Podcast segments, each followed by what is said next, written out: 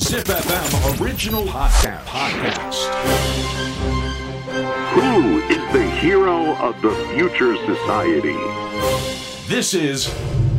Hero Quest.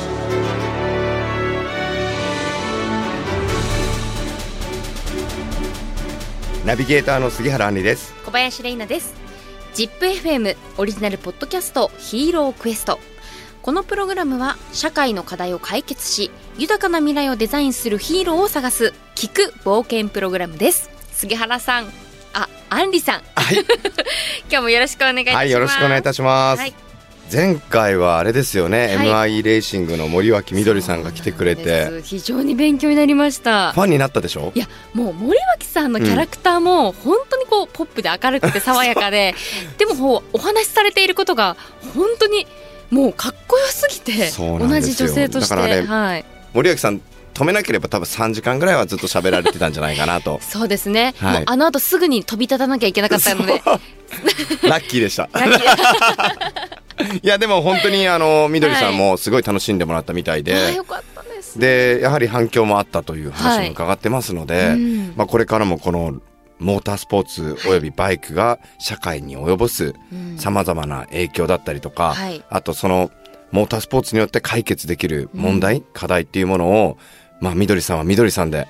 クエストしていってくれるんじゃないかなというところで僕らも一緒にねはい引き続きやっていきたいなと思ってます。もちろんでございます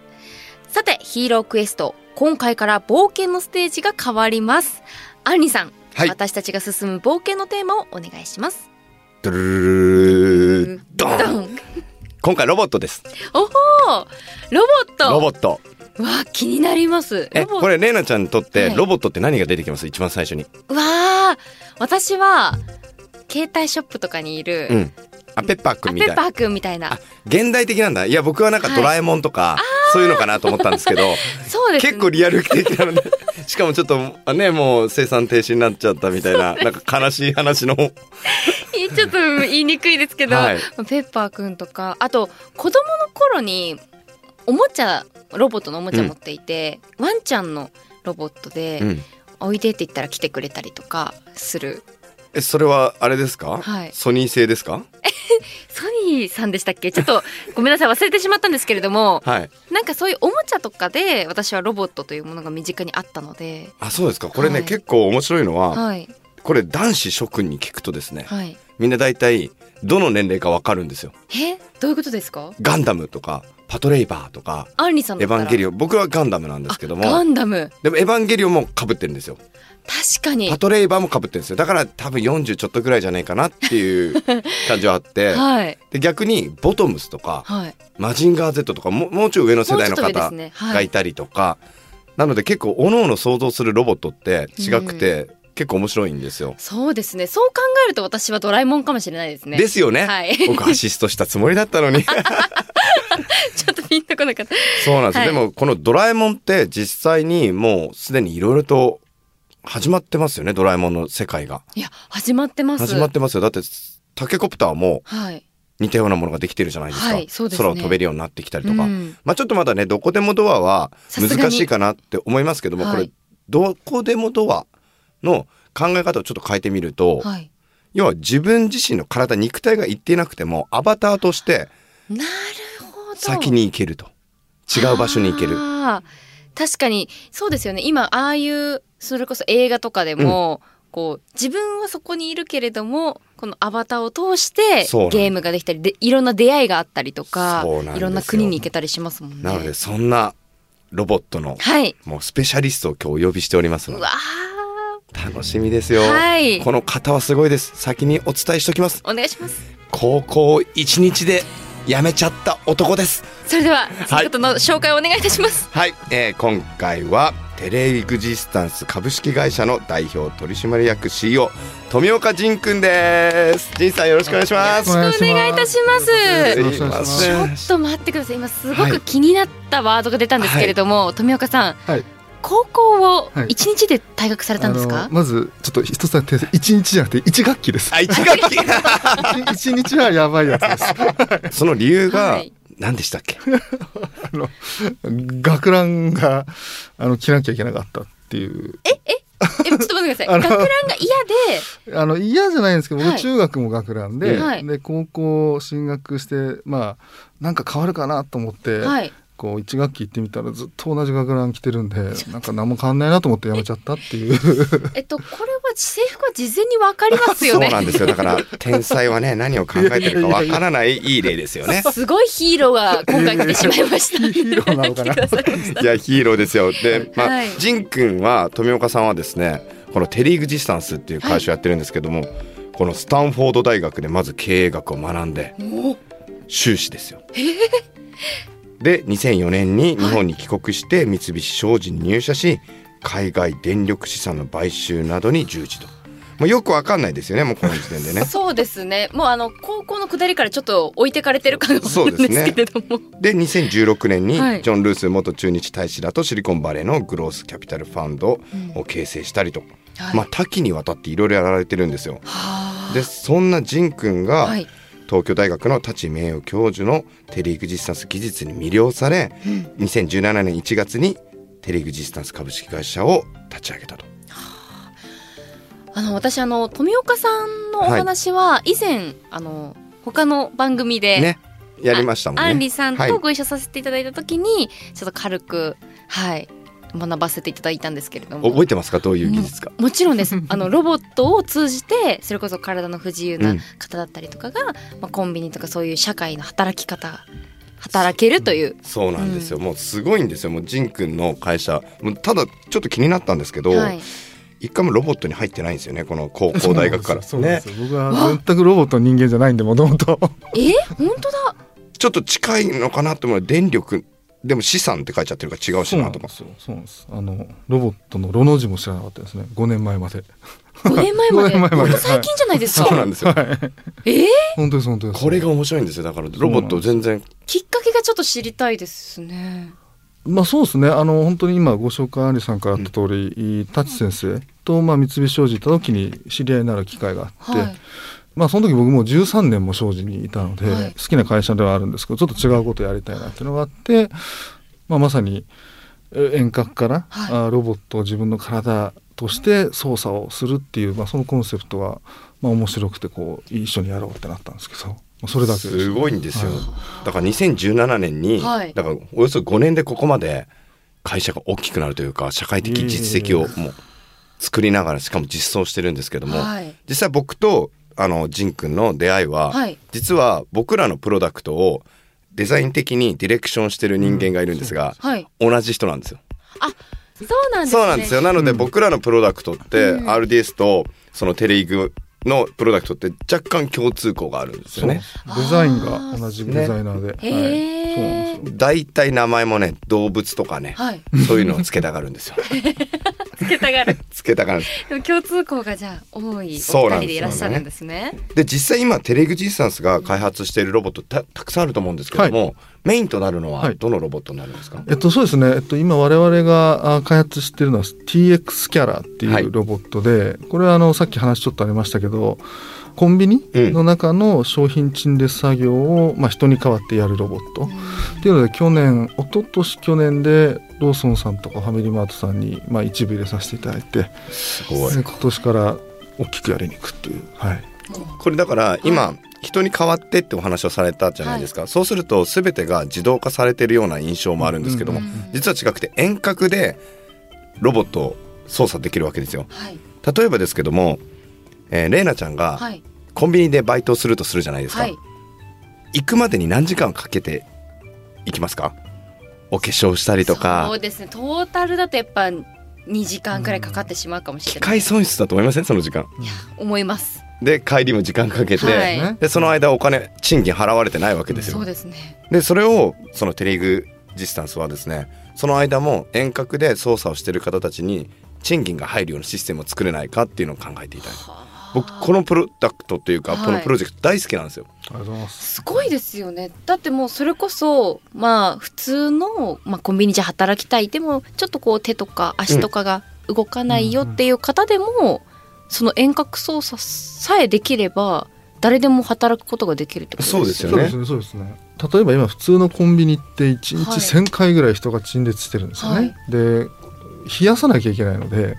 冷蔵庫の5度の環境でやってるんですよ。これ日本に5万6千点あるんですけど、まあ、想像するとこれびっくりするんですけどそれぞれ1日1,000回5万6千点でこれ作業やってるんですいよ。やで初めて僕らそれで飲み物買えるわけですーよ。はい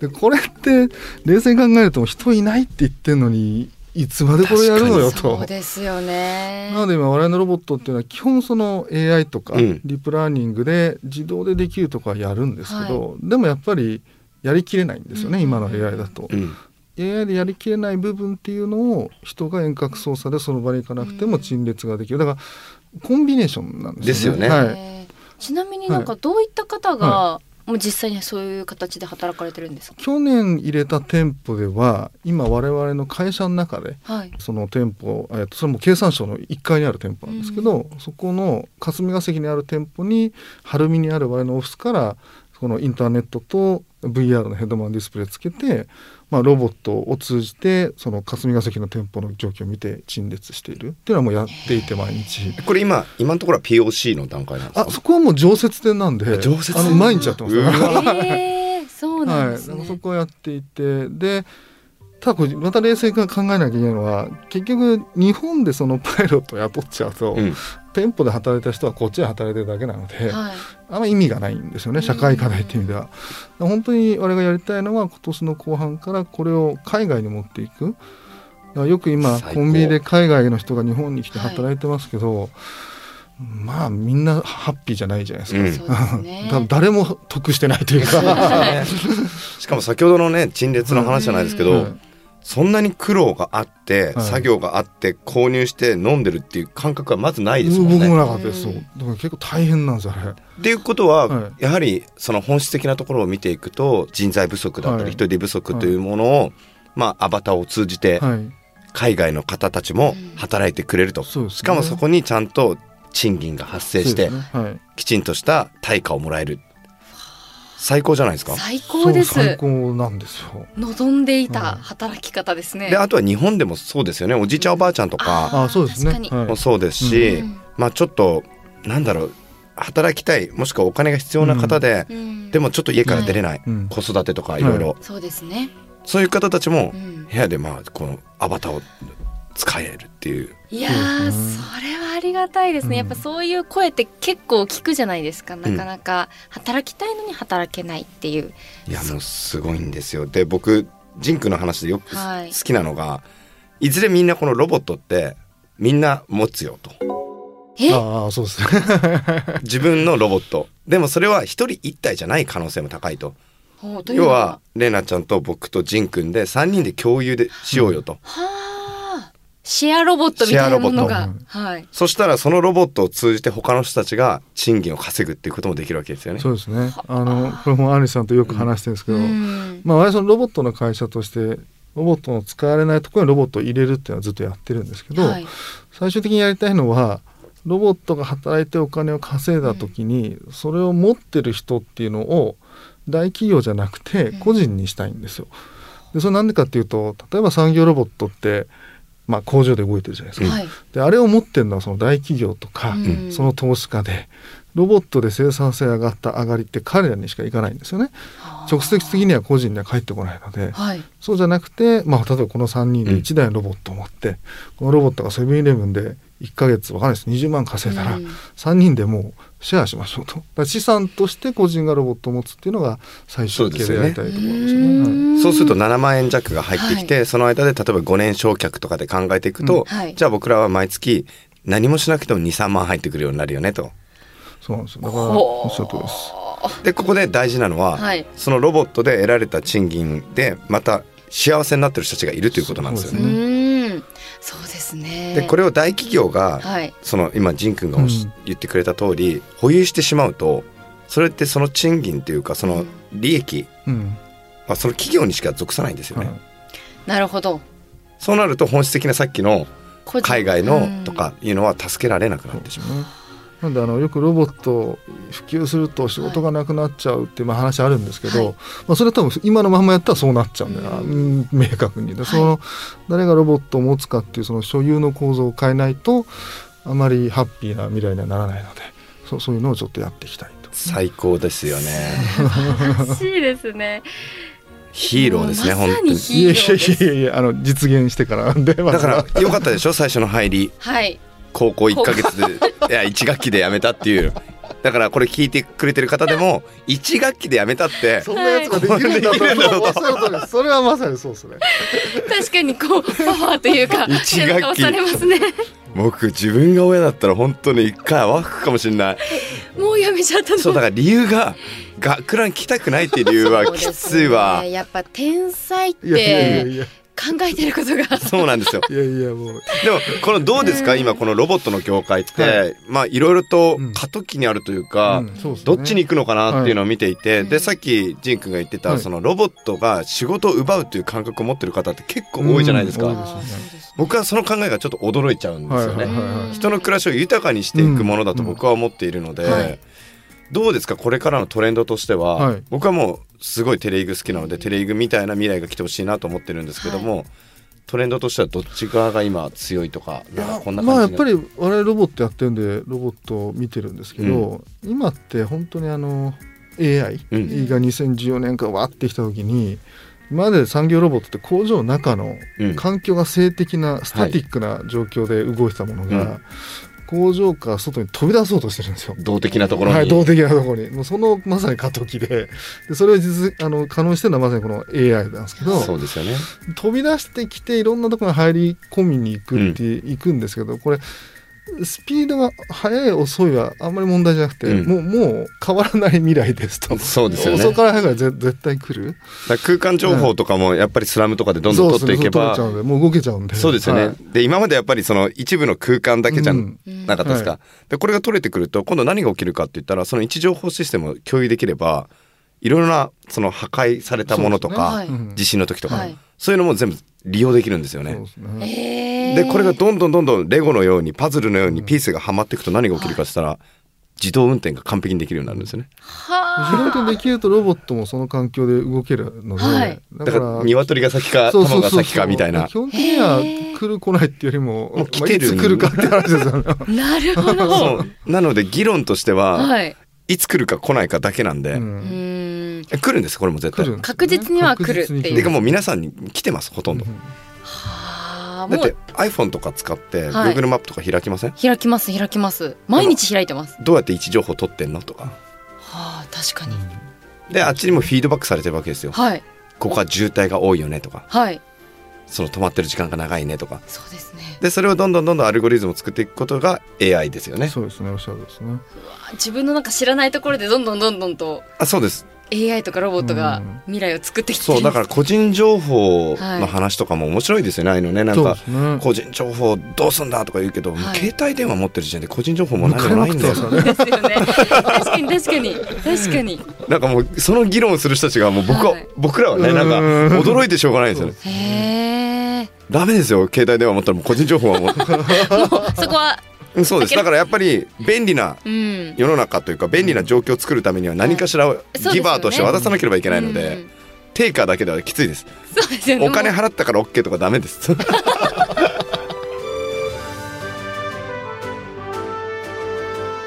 ヒーロークエストロボットが作る未来の社会への冒険は後半に続きます次回もお聞き逃しなく Hero Quest.